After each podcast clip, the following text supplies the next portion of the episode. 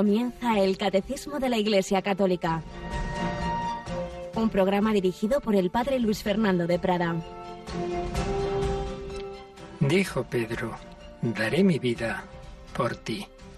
Jesús le contestó, ¿con qué darás tu vida por mí? En verdad, en verdad te digo, no cantará el gallo antes de que me hayas negado tres veces. Alabado sean Jesús, María y José, muy buenos días, muy querida familia de Radio María. Estamos en la Semana Santa, martes santo, la Semana Santa, todos lo sabemos, muy, muy especial, realmente muy realista. ¿Cuántas veces hemos podido contemplar esa pasión de Cristo así como desde lejos, como quien ve un teatro? Y ahora vemos que no, que no, que va en serio, que la cruz, que el dolor, que, que la muerte están están cerca. ¿Quién de nosotros no tiene algún familiar, algún amigo, alguna persona conocida en una situación dura, difícil, incluso pues con esa muerte rondando o habiendo ya atacado? Pues sí, y sin embargo, pues todo eso en absoluto nos debe quitar la fe, la esperanza. Ay, Dios mío, somos débiles. Acabamos de escuchar, lo tenemos en el Evangelio de la misa de hoy, pues todos los apóstoles, sí, sí, daremos nuestra vida por ti y tal, tal, sí, sí. Y el que más lo decía San Pedro, hoy, hoy me negarás tres veces, sí, sí, somos así. Estamos con el Señor, creemos mucho en Él, cuando todo va muy bien, yo confío en Él. Cuando llegan los momentos difíciles, entonces nos enfadamos con Dios, entonces ya Dios no es bueno, entonces ya Dios ni existe, Dios no me escucha.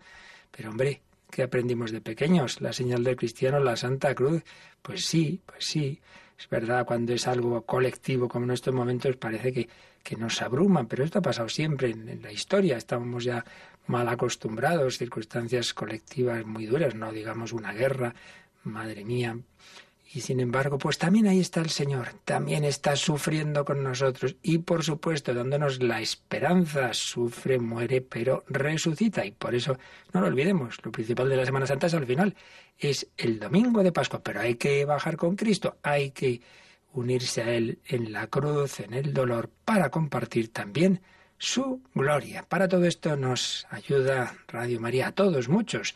Muchas personas estos días están descubriendo pues cuántos tesoros pues tenemos aquí, que, que tanta gente buena, tantos voluntarios, tantos sacerdotes, más de 70 y luego de una manera puntual colaborando en estos días en ejercicios espirituales, meditaciones, se han ofrecido muchísimos para ofrecer a todo el pueblo de Dios este alimento que siempre necesitamos y más en estos momentos en que la mayoría pues no podréis asistir a los oficios. Tenemos ahora en esta en estos días una tanda intensiva, varias meditaciones de ejercicios espirituales. Un día más tenemos aquí a Yolanda Gómez. Buenos días, Yoli. Muy buenos días, padre.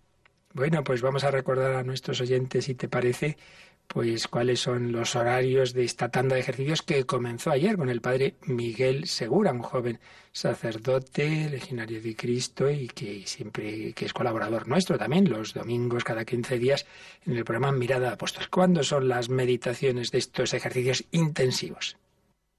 Pues hoy martes y el miércoles santo eh, tenemos cuatro momentos al día. A las 11 de la mañana, a las 4 de la tarde, a las 6 y a las 11 de la noche.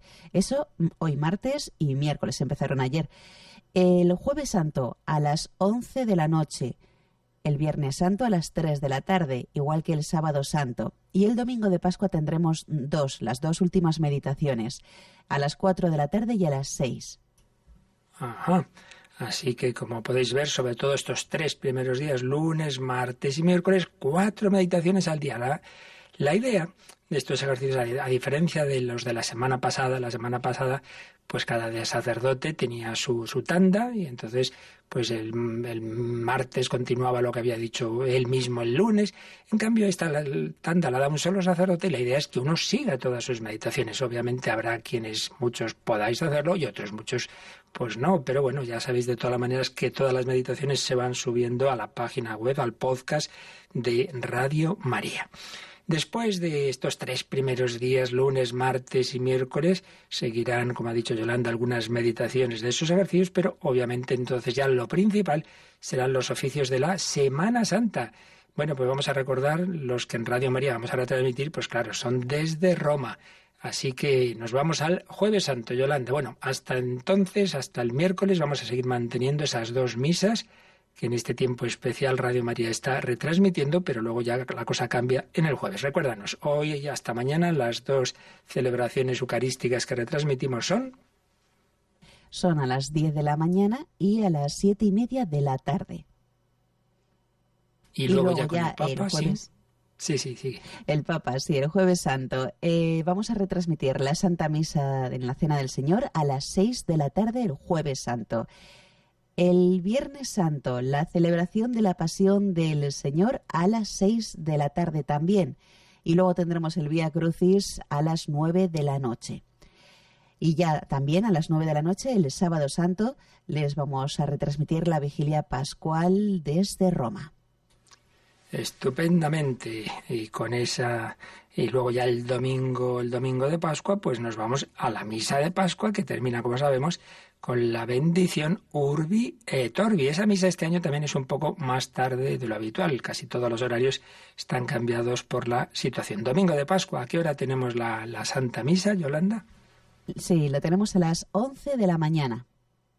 11 de la mañana con el Papa, lo cual no quita que antes, a las 10, volveremos de nuevo a, a, nuestra querida parroquia castrense, aquí abajo de Radio María, donde empezaron sus emisiones, parroquia Santa María de la Dehesa y de nuevo el Pater Benito, que a tantas personas está ayudando con sus homilías en estos días por la mañana, como tantos otros agradecen la Eucaristía de la tarde desde Zaragoza, pues eso, ya ese día volveremos al horario de la celebración. Al ser domingo, la misa de la tarde será a las ocho. Bueno, pues hoy vamos a dedicar ya el último programa, ya un poco continuando lo que veíamos de, de cómo los santos y tantas otras personas han vivido la realidad del cielo. Hemos estado viendo este apartado dentro del, del artículo 12 del credo, creo en la vida eterna, pues después de que vimos el juicio particular, hemos estado viendo el cielo. Desde el número 1023 al número 1029 son los que dedica el catecismo al cielo. El último día, pues veíamos, empezábamos a ver algunos textos de Santa Teresa y también seguiremos leyendo más, más de esos textos y, y ahora pues vamos a nuestra primera sección después de esta entradilla. Vamos a recordar a aquel sacerdote que era un inmenso escritor y poeta, murió relativamente joven porque estaba, tenía mal los riñones. José Luis Martín Descalzo tiene una famosa, una famosa poesía sobre la muerte que, vamos a leer. Estamos estos días pues viendo cómo no tenemos que tener ese miedo del pagano a la muerte, porque la muerte es una puerta fea, pero una puerta fea hacia un lugar muy bueno si vivimos con nuestro Señor Jesucristo, hacia el cielo. Pues vamos adelante y escuchamos cómo Martín Descalzo vivía esa, esa realidad.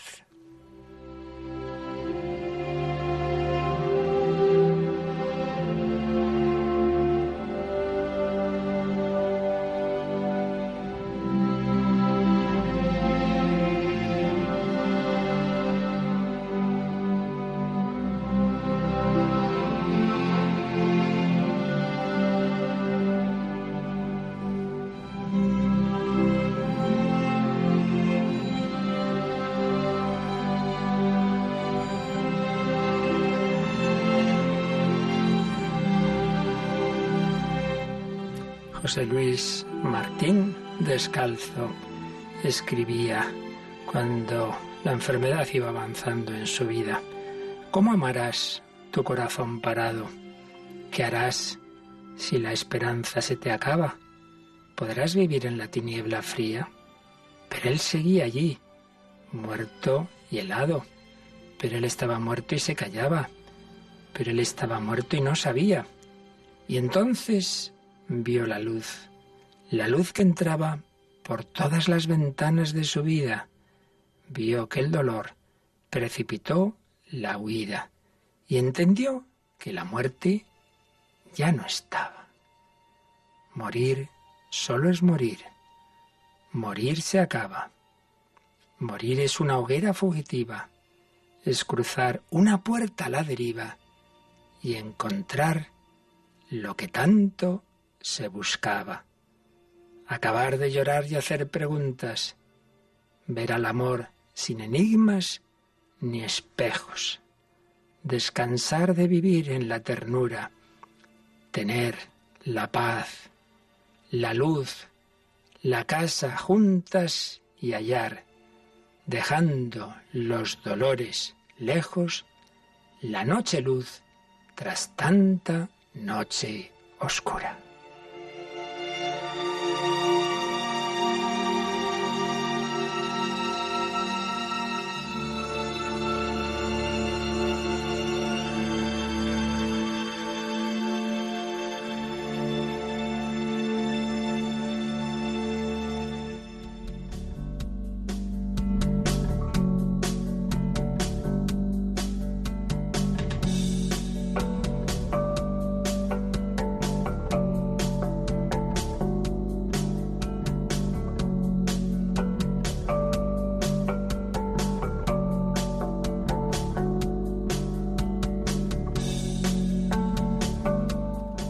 Bueno, pues en efecto, así es una puerta hacia la luz.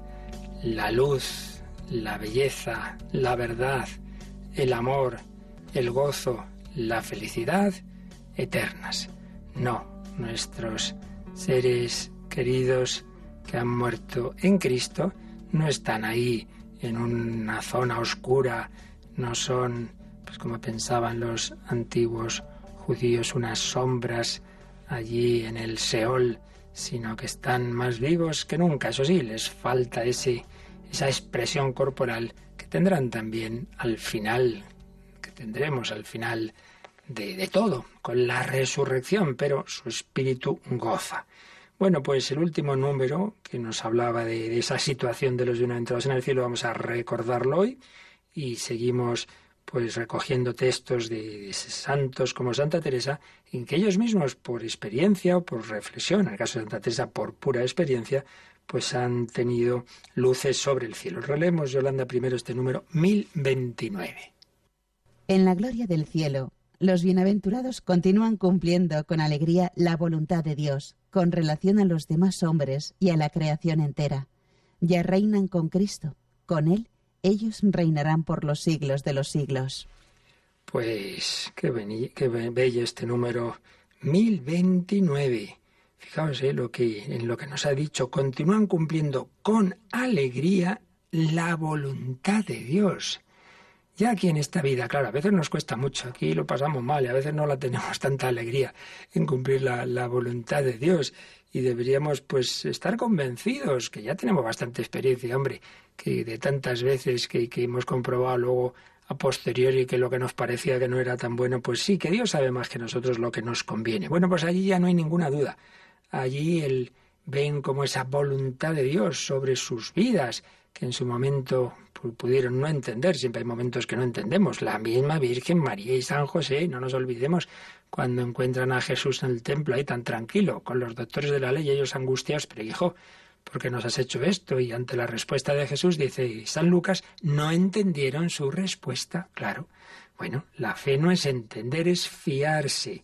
Pero allí ya es el bienaventurado, pues, pues va entrando en esos planes de Dios, va comprendiendo esa misteriosa divina providencia. Y ahora ya, en esa situación, por supuesto, sigue cumpliendo la voluntad de Dios, ahí ya sin ninguna duda, ahí ya sin posibilidad de separarse de ella, está totalmente iluminado por ese cara a cara con Dios.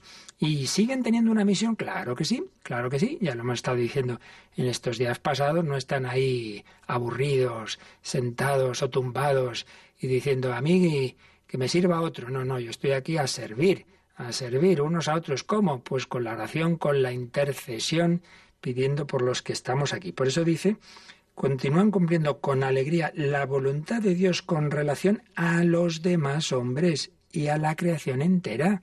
Están ahí en esa gran batalla que lleva adelante nuestro Señor Jesucristo, Dios y hombre verdadero, el Redentor, el Cordero Inmolado, con la Virgen María, la mujer vestida de sol, coronada con doce estrellas, con los ángeles y los santos, todos ahí en esa gran batalla que todavía se desarrolla hasta que termine esta historia. Enfrente está el dragón rojo, está Satanás. Hay que saber que esto es así, no extrañarnos, eh, no extrañarnos. El pecado existe, pero como decía Juliana de Norwich, al final todo, bueno, como recibió ella esa luz del Señor, todo, todo acabará bien. Tutto andrá bene, decía. Pues vamos a pedir al Señor esa fe y esa esperanza. Y esta enseñanza de, la Iglesia, pues veíamos el, el otro día cómo la experimentó sin haber estudiado nada de teología, pues Santa Teresa. Estábamos leyendo algunos textos suyos y vamos a seguirlo haciendo. Habíamos visto pues como desde pequeñita ella siempre tuvo ese, esa mirada hacia el cielo, con su hermano Rodrigo, querían ir a que los a ser mártires, ir a tierra de moros los, los descabezaban. Luego pues vimos, leímos textos en que tuvo éxtasis en diversos en los que Dios le iba mostrando aspectos del cielo, aspectos del cielo. Vio a sus padres, vio a sus padres en el cielo, que, que había muerto primero su madre cuando ella era un adolescente, luego después su padre, vio pues la gran felicidad que hay allí, vio también la diferencia de situación de cada bienaventurado, todos inmensamente felices, pero claro, dependiendo de la relación y de la intimidad, del amor interpersonal que han tenido con Dios nuestro Señor, pues también eh, esa relación allí de cada uno es distinto, no hay dos relaciones interpersonales iguales. Eh, experimentó algo de ese gozo tan grande que tenían, dice, deleite tan soberano que no se puede decir porque todos los sentidos gozan en tan alto grado y suavidad que yo no se puede encarecer, así que es mejor no decir más, está bien. No entremos en demasiadas curiosidades.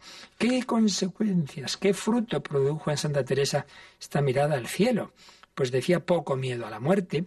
Una persona me escribía, oye, es que esto, claro, esto de hablar de la muerte me, me, desanima y tal. No, hombre, más que de la muerte, no estamos hablando de la muerte propiamente, sino del cielo. Para que al cielo, claro, hay que ir a través de la muerte, ¿no? Pero no, no no hay que tomarlo así en negativo, todo lo contrario. Hay que la, lo que han sacado los santos de, de estas realidades de las que estamos hablando es justamente vivir con la esperanza, porque eso que se dice, bueno, lo único que no tiene remedio es la muerte, no es verdad, pues tiene remedio, porque es una puerta hacia el cielo y porque existe la resurrección. Por tanto, al revés, esperanza, alegría, sin miedo, confiados en el Señor, hay una providencia, Dios sabe más. También decía Santa Teresa que, claro, todas esas luces y, iluminaciones que tuvo del Señor y éxtasis para experimentar algo del cielo, le hizo tener como más viva esa, verdad, que, que, ya la sabemos, pero que ya por experiencia de que somos peregrinos, que somos peregrinos, que lo importante es llegar a esa meta de nuestra peregrinación. Vamos a seguir viendo algunos textos en su vida. Dice así, todo me parece sueño lo que veo, y que es burla con los ojos del cuerpo. O sea que, al revés que a nosotros, a nosotros nos parece, bueno, lo real es esto de aquí, lo otro, vaya usted a saber. Pues no, ella veía y dice, mira, quita, quita, lo más real es lo del cielo. Por eso sigue diciendo, lo que yo he visto con los ojos del alma es lo que ella, el alma, desea.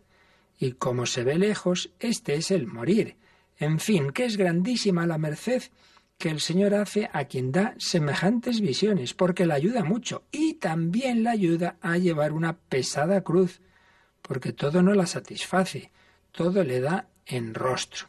Quiere decir que, que viendo ese, ese destino final, claro, comparado con eso, pues todo lo de aquí se puede, puede que el cabro uno se le queda corto, no le satisface, no le satisface. Y luego nos va a contar otra cosa interesante.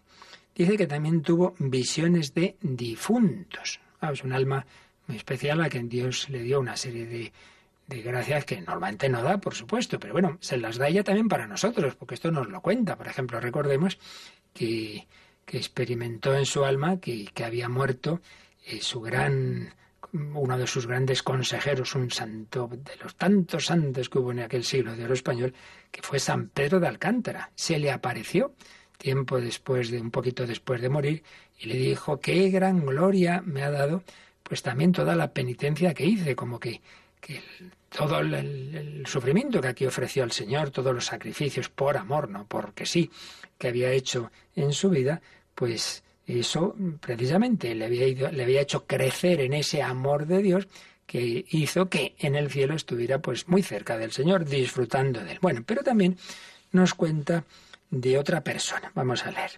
Ya que ha comenzado a decir de visiones de difuntos, quiero decir algunas cosas que el Señor ha sido servido, en este caso que vea de algunas almas.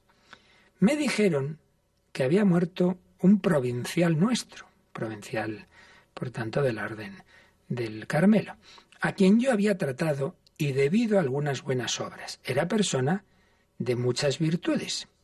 Pero cuando supe que había muerto, me dio mucha turbación, porque temí su salvación, porque había sido veinte años prelado, cosa que yo temo mucho, por parecerme cosa de mucho peligro tener cargo de almas. Quiere decir, decía, sí era muy bueno, pero claro, veinte años que ha sido superior, que ha tenido ha sido, ha tenido eso, pues cargo de almas, ha estado dirigiendo y dice, uy, qué responsabilidad, ¿verdad? Que uno tenga a su cargo, pues, pues muchas personas le, le parece, y es verdad, que al que mucho se le dio, pues más se le exigirá. Que, el, que tiene ha recibido una serie de dones de Dios y que Dios le ha puesto para guiar a otros hacia la santidad, como que, claro, tiene más responsabilidad. Entonces le, Santa Teresa dice, ay, madre mía, voy a rezar por él voy a rezar por él porque, uff, a ver si, claro, Dios le, le, habrá hecho un juicio más, más severo. Entonces dice, con mucha fatiga me fui a un oratorio. Dile todo el bien que había hecho en mi vida, que sería bien poco. Y así le dije al Señor que supliese en los méritos suyos lo que había menester aquella alma para salir del purgatorio. Está ahí en un diálogo con el Señor diciéndole, bueno, que si ha hecho cosa, alguna cosa no tan bien, pero acuérdate también de esto, de lo otro, que a mí me ha hecho mucho bien, etcétera, etcétera. Estando pidiendo esto al Señor lo mejor que yo podía, parecióme salía del profundo de la tierra a mi lado derecho y vile subir al cielo con grandísima alegría. O sea, Dios le, le, hizo experimentar, pues la impresión que da es como que, que sí, podía estar algún tiempo, había podido estar en el purgatorio y que subió al cielo con grandísima alegría. Cuando este hombre murió, dice, era ya bien viejo, mas vile de edad de treinta años, y aún menos me pareció, y con resplandor en el rostro. Evidentemente, todas las visiones que, tiene cualquier persona de este tipo, pues son eso, visiones, no es que sea la realidad. Para empezar, pues claro, el espíritu no, antes de la resurrección no tiene cuerpo, ya se entiende. Entonces es simplemente Dios que, que hace a la persona, en este caso a Santa Teresa, pues le, le da una, una visión en la que, bueno, pues puede ver a esa persona de una manera para que la reconozca, pero no es que en sí mismo pues, pues tenga rostro, porque ya decimos que está sin antes de la resurrección, pero la idea es interesante, ¿no? Y es que esa persona vive en esa plenitud de, madurez. Quizá en base a esta visión y otras cosas parecidas, pues muchas veces se, se ha dicho a nivel popular, ¿eh? porque de esto siempre digo que aquí sabemos unas cuantas cosas seguras y lo demás ya es pues bueno, aproximaciones, pero no son seguras. Se ha dicho, digo, pues que las personas en el futuro, en el cielo, pues estarán como en una edad así juvenil, de madurez. Bueno, en cualquier caso, ella lo vio como si tuviera unos 30 años y con resplandor en el rostro. Recordemos que así ven Pedro, Santiago y Juan a Jesús en la transfiguración en el Tabor. Pasó muy en breve esta visión, mas en tanto extremo quedé consolada que ya nunca me pudo dar más pena su muerte, aunque veía fatigadas personas por él, que era muy bien querido, es decir, veía muchas personas pues muy llorosas, ay, ay, ay, que ha muerto este padre, y dice ella que ya nada, que ya ya nada, que ya se quedó tan contenta, ya no le pudo dar más pena su muerte porque había experimentado lo feliz que estaba. Era tanto el consuelo que tenía mi alma que ninguna cosa se me daba, ni podía dudar en que era buena visión, que no era ilusión. ¿Veis? Pues esta es la enseñanza también para nosotros. Esa persona, ese ser querido, esos tus padres, ese abuelo, etcétera, que, que ha muerto en el Señor. Pues tranquilo, tranquilo. Puede que sí, que tenga una purificación, que a fin de cuentas no deja de ser un regalo de Dios. Necesitamos que el alma sea purificada. Hombre, mejor si lo hemos hecho en esta vida, por supuesto, como ya veremos cuando ya próximos días tratemos del purgatorio. Pero, pero lo importante es que antes o después pues llegarán a esa, esa increíble felicidad que dice Santa Teresa, que ya nada, que ya no, no podía tener pena por alguien que hubiera fallecido, si estaba como ella tuvo esa luz en el cielo. Pero fijaos lo que añade. Añade que hacía unos 15 días de que había muerto, con todo no descuidé de procurar que lo encomendasen a Dios y hacerlo yo. O sea, no por esa visión dejó de hacer lo que hay que hacer siempre, que rezar por un difunto. Pero dice, ahora, yo no podía hacerlo con aquella voluntad como si no hubiera visto lo que vi, porque cuando así el Señor me lo muestra y después las quiero encomendar a Su Majestad esas almas, o sea, cuando ella se ve que le había pasado más casos, que el Señor le había mostrado que ya estaban en el cielo, entonces dice, bueno, pues yo las encomiendo también, pero es como dar limosna al rico, porque bueno, esa persona ya no lo necesita, bueno, pues no te preocupes que esa oración no se pierde. Si esa no la necesita, irá para otra. Después de todo esto dice, después supe la muerte que el Señor le había dado que fue de tan gran edificación que a todos dejó espantados del conocimiento y lágrimas y humildad con que murió. Es decir, ella tuvo todo esto pues por por visiones, por gracias de Dios, y después de ello, claro, en aquella época no había ni teléfonos, ni internet, nada por el estilo, y tardó tiempo en que le contaran cómo había sido la muerte de este padre carmelita. Entonces le dijeron esto, que había sido muy, muy edificante, con mucha devoción, etcétera, y claro, pues pues ella mm, confirmó, digamos, lo que le contaron, pues tenía, estaba en coherencia con aquella visión que había tenido, que era, eh, aunque hubiera podido tener, como todos, pues cositas en su vida no tan buenas, sin embargo, pues todo el camino del Señor con él culminó en una muerte santa y culminó en que ya estaba en el cielo. Por eso sí, rezó por él, pero con esa tranquilidad, con esa alegría de, saber que, que, que, no estaba sufriendo, que era inmensamente feliz. Y Santa Teresa, evidentemente, pues con todas estas cosas estaba deseando también irse al cielo. Y ya sabemos esas poesías suyas como esta de vivo sin vivir en mí y tan alta vida espero, que muero porque no muero. Vivo ya fuera de mí, después que muero de amor, porque vivo en el Señor, que me quiso para sí.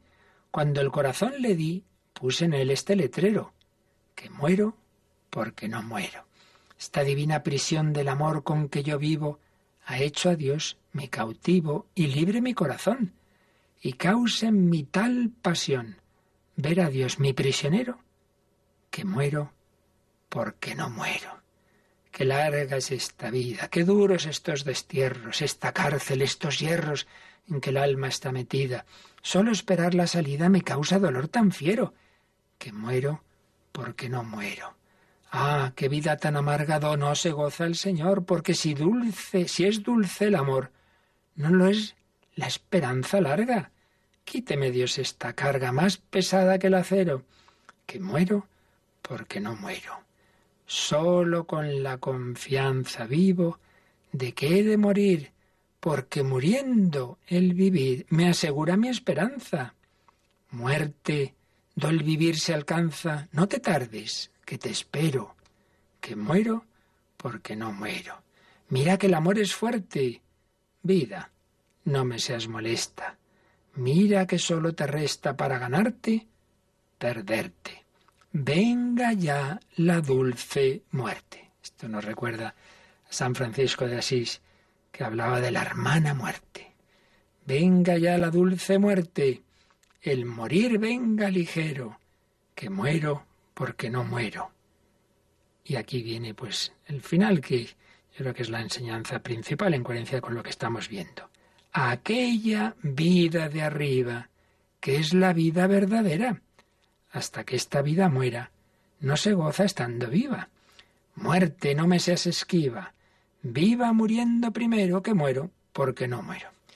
Pues así, así vivía Santa Teresa porque había recibido no solamente la enseñanza de fe que tuvo desde pequeñita, sino la experiencia de que realmente vamos a esa plenitud de felicidad si vivimos, si sufrimos, si gozamos, si morimos con Cristo, pues nos espera aquello que ni ojo vio, ni oído yo, ni cabe en corazón humano. Por tanto, sin miedo. Esto no quiere decir que haya que menospreciar esta vida, en absoluto. Es un regalo de Dios, todo lo que aquí nos da, pero no lo olvidemos, no dejan de ser los aperitivos de un banquete extraordinario. Claro que sí, agradecemos los aperitivos, lo que el Señor nos da en esta vida. La vida es bella, pero sabiendo que se consuma en la belleza absoluta y que el alma cristiana como la de Santa Teresa quiere ver al Señor cara a cara. Por eso vamos a escuchar esta, esta composición, este cántico tan teresiano. Ve ante mis ojos, sí Señor, yo quiero verte cara a cara, muérame yo luego.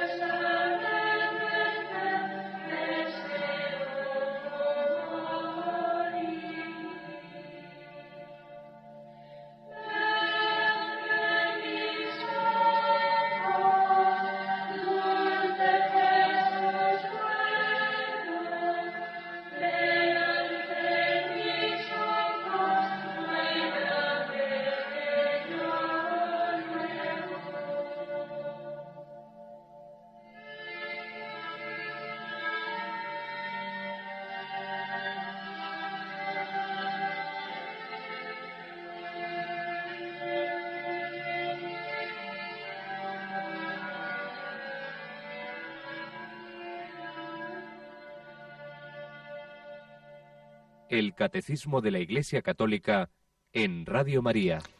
Ve ante mis ojos. Esta vida es para buscar al Señor, para contemplarlo en la oración y así un día llegar a contemplarlo cara a cara. Bueno, pues vamos a terminar este, toda esta reflexión que hemos ido haciendo estos días sobre el cielo, pues recogiendo algunos rasgos de, de esta doctrina, algunas citas de personas que, que bien desde la teología, bien desde la experiencia espiritual, pues nos han hablado del cielo. Hay una famosa frase del gran teólogo von Baltasar, muy sintética de lo que creemos sobre el más allá. Decía así, Dios es la realidad última de la criatura como alcanzado es cielo, como perdido, infierno, como examinante, juicio, como purificante, purgatorio. Pues sí, todos estamos llamados al encuentro con Dios, depende de nuestra relación con Él, pues cómo será esa, cómo depende de nuestra relación aquí y en el momento de la muerte, cómo será la relación definitiva, alcanzado cielo, perdido infierno, examinante juicio, purificante purgatorio. El cielo, decía el cardenal Newman, que la gloria es la gracia en casa y la gracia es la gloria en el exilio, es decir, estamos llamados a vivir aquí en la amistad con Dios, lo que llamamos la gracia de Dios, bueno, pues eso es el inicio ya del cielo. El cielo comienza en la tierra, como también el infierno, que es vivir sin Dios vivir al margen de Él, vivir centrados en nosotros mismos. Cumplimiento de todos nuestros deseos. Bienaventurados los que tienen hambre y sed de la justicia, porque ellos quedarán saciados. Ni ojo vio, ni oído yo, ni cabe en corazón humano lo que Dios ha preparado para los que le aman. Cuando aquel hombre ateo por los cuatro costados, André Frosar, recibió la luz de la fe, esa conversión fulminante una tarde de julio en París, en la puerta de una iglesia de la que salía un amigo suyo católico, pues pudo escribir después así André Frossard. Con la mirada del espíritu yo lo he visto alzarse más bello que la belleza, más luminoso que la luz. Sería un gran error imaginarlo descolorido y fantasmal, como si fuera menos concreto que nuestro mundo sensible. La verdad es lo contrario. Es un mundo de una plenitud y de una densidad prodigiosas. No entraremos en una forma etérea, sino en el corazón de la vida misma. Y allí experimentaremos esa inaudita alegría multiplicada por toda la dicha que a su alrededor dispensa y por el misterio central de la efusión divina. Este hombre que vivía tan contento, sin Dios. No, es de estos conversos que están angustiados buscando la verdad, no, no, le parecía que estaba bien en el mundo, pero cuando recibió esa experiencia fortísima de Dios, sintió el amor de Dios, entonces se dio cuenta de, lo pobre que era antes. Pero, pero, pero, ¿cómo podía vivir yo tan contento? Pero, pero si era un pobre desgraciado, pero si, si me faltaba lo más grande. Y entonces esa, esa experiencia tan tremenda que tuvo del amor de Dios que le llenó de tal manera que le dio un gozo increíble, le hizo intuir que si esto era aquí, que sería esa realidad definitiva. Por eso lo que viene a transmitirnos este texto es que no imaginemos, ay, qué aburrimiento allí, en la eternidad, en el cielo, ¿qué vamos a hacer? Un gran error imaginarlo eso descolorido y fantasmal, como si fuera menos concreto que este mundo de aquí. Pero hombre, pues eso es lo que decía yo antes. Hablar de estas cosas no es para desvalorizar los regalos que Dios nos ha dado, ese amanecer, esa puesta de sol, esa naturaleza, ese canto de los pájaros, tantos y tantos regalos, esa belleza humana, tantas cosas buenas que Dios nos ha dado. Claro que sí, pero son, participación del Creador que se nos dará de una manera mucho más directa en la vida eterna. Por eso, muchos siglos antes, otro converso, otro converso que también recibió la luz de Dios, San Agustín, pudo escribir, esta es la única vida verdadera, la única vida feliz, contemplar eternamente la belleza del Señor en la inmortalidad e incorruptibilidad del cuerpo y del espíritu.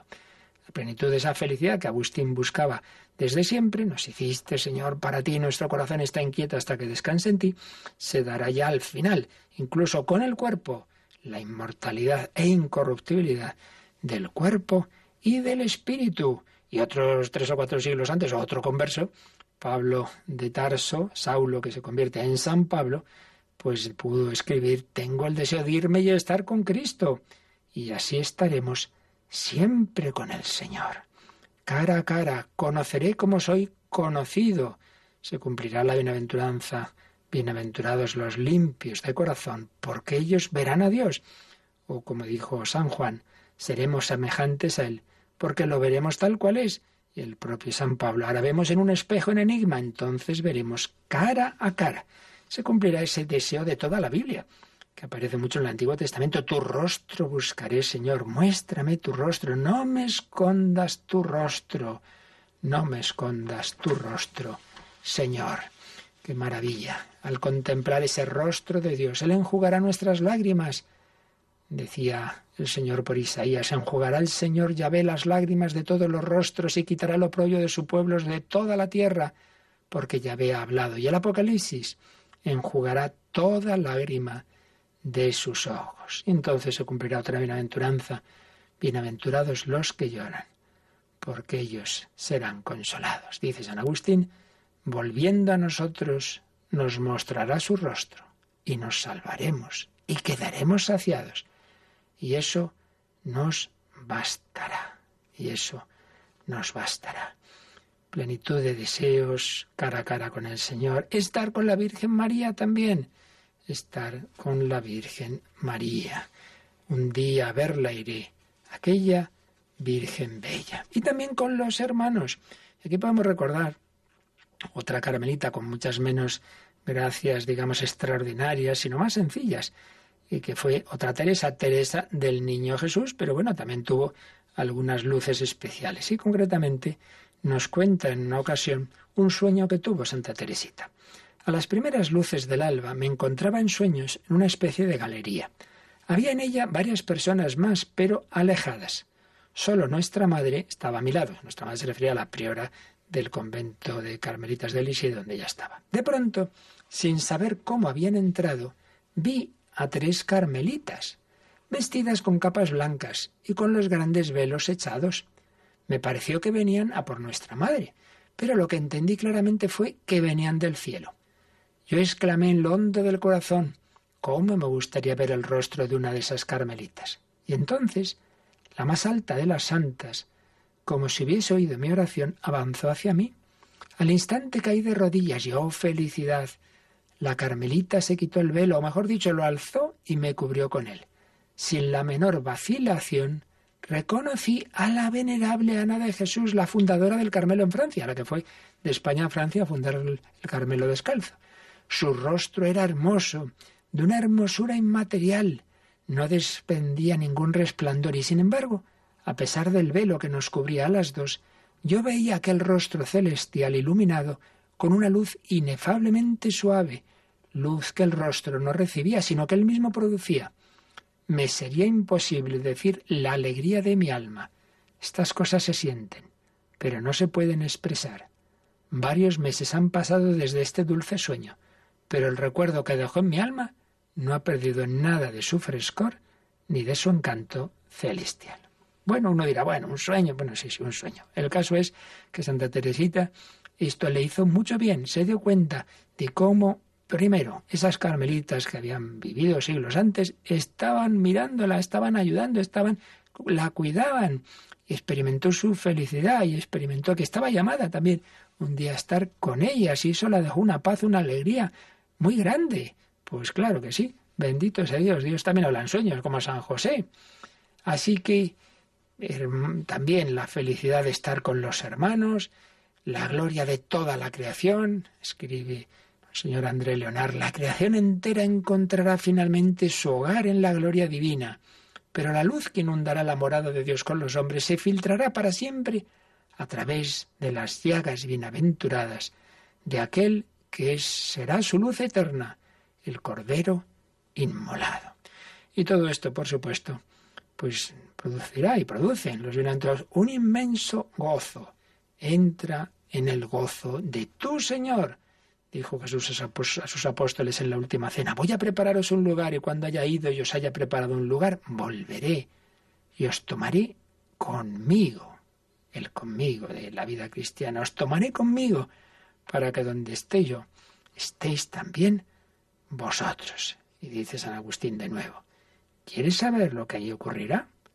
Dice el mismo Señor refiriéndose a sus siervos, os aseguro que los hará sentar a la mesa y los irá sirviendo. Entonces será la alegría plena y perfecta, entonces el gozo completo, cuando ya no tendremos por alimento la leche de la esperanza, sino el manjar sólido de la posesión. Y esto para siempre, para siempre, que decía Teresa de Jesús y su hermano Rodrigo, ya de pequeños, porque dice San Pablo, el amor no acaba nunca, porque sabemos que si esta tienda que es nuestra morada terrestre se desmorona, tenemos un edificio que es de Dios, una morada eterna, no hecha por mano humana, sino que está en los cielos. Bueno, pues realmente una maravilla. Vamos a terminar leyendo texto de otra alma muy extraordinaria, Francisca Javiera del Valle, que dice, fue arrebatada mi alma por una fuerza misteriosa y con tanta sutileza, que así como nuestro pensamiento, en menos tiempo de abrir y cerrar los ojos, recorre de un confín a otro confín, allí con esa mayor ligereza me veía ya, en aquellas inmensas y dilatadas alturas, donde siempre están todos como en el centro de Dios metidos, vayan donde vayan, recorran lo que quieran, siempre se hallan en el centro de Dios y siempre arrebatados con su divina hermosura y belleza, porque Dios es océano inmenso de maravillas, y también como esencia que se derrama y siempre está derramándose. Y como lo que se derrama son las grandezas y hermosuras, dichas y felicidades, y cuanto en Dios se encierra, siempre el alma está como nadando en aquellas dichas, felicidades y glorias, que Dios brota de sí. Es Dios cielo dilatado, y por eso siempre se está viendo y gozando nuevos cielos. Nadie piensa que se va a aburrir. Con inconcebibles bellezas y hermosuras. Y todas estas bellezas y hermosuras siempre las ve y goza el alma, como en el centro de Dios, y recorriendo aquellos anchurosos cielos nuevos, siempre el alma se halla eternamente feliz. Bueno, pues uno comprende que cuando estas almas han tenido estas luces de Dios, pues realmente tienen ganas de cuanto antes el Señor las llame, pero bueno, cuando Él quiera, no cuando digamos nosotros. Pues aquí lo dejamos, tenemos poquito de tiempo para agradecer al Señor tantos regalos que quiere darnos, para mirar hacia ese corazón de Cristo que es la fuente de la vida eterna. Y también si queréis, para alguna consulta que nos recuerda ahora Yolanda, cómo podéis hacerlas. Pues nos pueden escribir al email catecismo arroba catecismo arroba radiomaria.es o también nos pueden escribir esa pregunta a través del WhatsApp de Radio María. 668 594 383 repito 668 594 383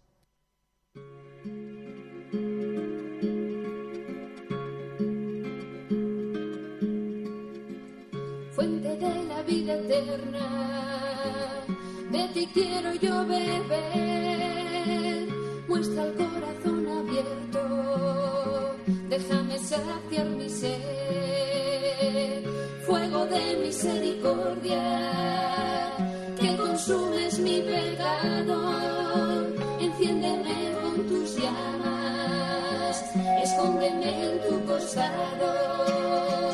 Corazón de Jesucristo fuente eterna del amor. Quiero estar siempre contigo, abraza mi corazón, corazón de Jesucristo, fuente eterna del amor. Quiero estar siempre contigo,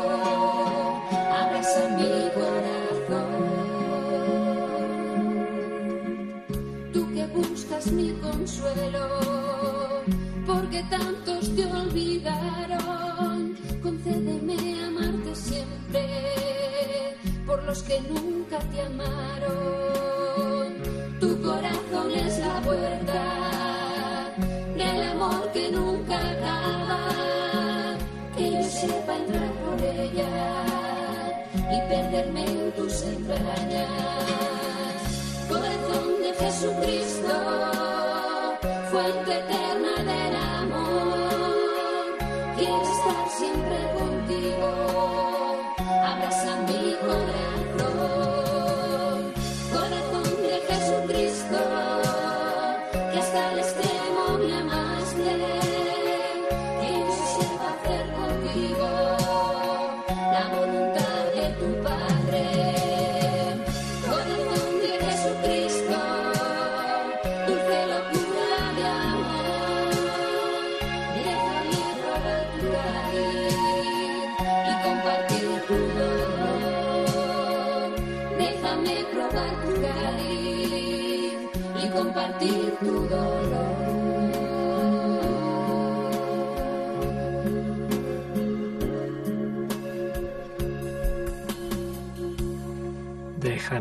probar tu cáliz y compartir tu dolor. También compartís con nosotros muchos vuestros mensajes de cómo estáis siguiendo estos días pues a Radio María y cómo os está ayudando.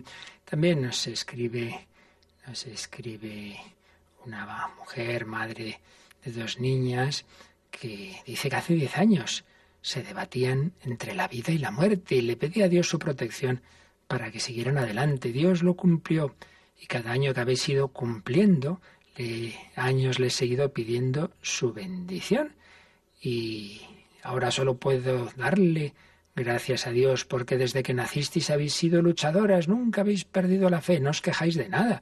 Al contrario, vivís estos días con mucha más ilusión y más cerca de Dios y María con la oración y dice que hoy, cumpliendo el otro día, el domingo de Ramos, diez años, dice, solo me gustaría que cada día sopléis vuestras diez velas así, dar gracias a Dios por algo bueno de ese día, dar un beso, lanzarlo al cielo, abrazar a alguien, rezar un Padre Nuestro, cantar una canción a la Virgen María, aplaudir fuerte, reír a carcajadas, llamar a una persona por teléfono, persignarse con devoción, pedir un deseo para el día siguiente.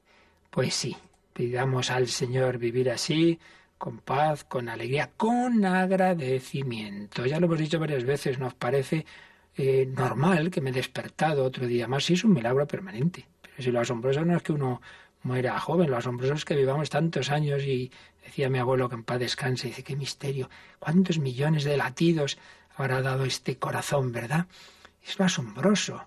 Qué, qué, qué máquina, mucho mejor que el mejor de los coches, claro que sí, pero todo es preparando esa vida eterna. Bueno, antes de terminar, vamos a decir una cosa porque estamos en tiempos en que muchas veces, junto a las cosas malas, verdaderas lamentablemente, de miembros de la Iglesia, porque todos somos pecadores, pero también es verdad que hay tanto y en tantos ámbitos que se cuentan cosas, se lanzan calumnias y luego, pues muchas veces no se rectifican muchísimas personas que conocen, que conocían, y bueno, allí en Australia el tema mucho más conocido que aquí, claro está, la acusación que se ha hecho en estos últimos meses al cardenal Pell decían que era absolutamente inverosímil, absolutamente inverosímil esa, esa acusación que se le hacía de haber abusado de un monaguillo. En fin, hay infinidad de detalles que decían, esto, es, esto, esto no puede ser, esto es increíble, se le haya podido condenar. Bueno, Yolanda, pues se ha producido la última apelación al Tribunal Supremo de Australia y nos quieres contar cuál es la, noticia. Sí, hemos amanecido con esa buena noticia en la cual el Tribunal Supremo Australiano ha anulado por unanimidad la decisión del Tribunal de Victoria de rechazar la apelación del cardenal George Pell contra esa sentencia que le condenó a seis años de cárcel por abuso de menores. El purpurado australiano, de 78 años, pues ya ha abandonado a las pocas horas la prisión de máxima seguridad y hay que recordar que el cardenal George Pell ha pasado más de un año en la cárcel por ese, eh, esa condena de abusos sexuales eh, en base a un único testimonio que es eh, contradicho por una veintena de testigos y como ha dicho padre, pues había muchas pruebas que decían que eso no, no era posible lo que estaba contando esa persona que acusó al cardenal George Pell. Y los jueces, además, han dicho que existió una posibilidad significativa de que una persona inocente haya sido condenada, porque las pruebas no establecieron la culpabilidad con el nivel de prueba requerido. Así que nos quedamos con esta gran noticia de hoy, la puesta en libertad eh, y la inocencia del cardenal George Pell. Sin duda, ya digo que muchísimas personas están absolutamente convencidas. Así es la justicia de este mundo tantas veces. Un año, un hombre de casi 80 años, un cardenal en la cárcel por algo que en absoluto cometió, pero hay mucho odio y había ciertos grupos allí que se la tenían jurada y que han conseguido que estuviera en la cárcel este año. Bueno, pues habrá santificado como Santo Tomás Moro, solo que en vez de acabar cortándole la cabeza como a Tomás Moro, pues al final ese Tribunal Supremo, por unanimidad, se ha visto que eso, que era absurdo, esa inocencia, pues se ha declarado. Bueno, nosotros vamos a despedir este programa hasta la semana que viene porque ya entramos en estos días tan de Semana Santa que es mejor que a estas horas tengamos ya eh, meditación que nos ayude a vivir estos días santos. Vamos a tener mañana y pasado pues de cuando yo mismo pues iba resumiendo el libro Jesús de Nazaret de Joseph Ratzinger Benedicto XVI sobre los misterios de estos días santos, es lo que tendremos mañana y pasado y en fin, todo el día pues muy centrados en este misterio pascual de Cristo, a vivir esta Semana Santa, a vivir esta pasión del Señor desde nuestras pasiones reales también en estos momentos tan difíciles, pero con esta esperanza. La cruz es camino para la luz, la muerte es camino para la vida. Vivamos con confianza, con alegría, como hijos de Dios. Para ello pedimos al Señor su bendición, la bendición de Dios Todopoderoso, Padre, Hijo y Espíritu Santo, descienda sobre vosotros. Alabado sea Jesucristo.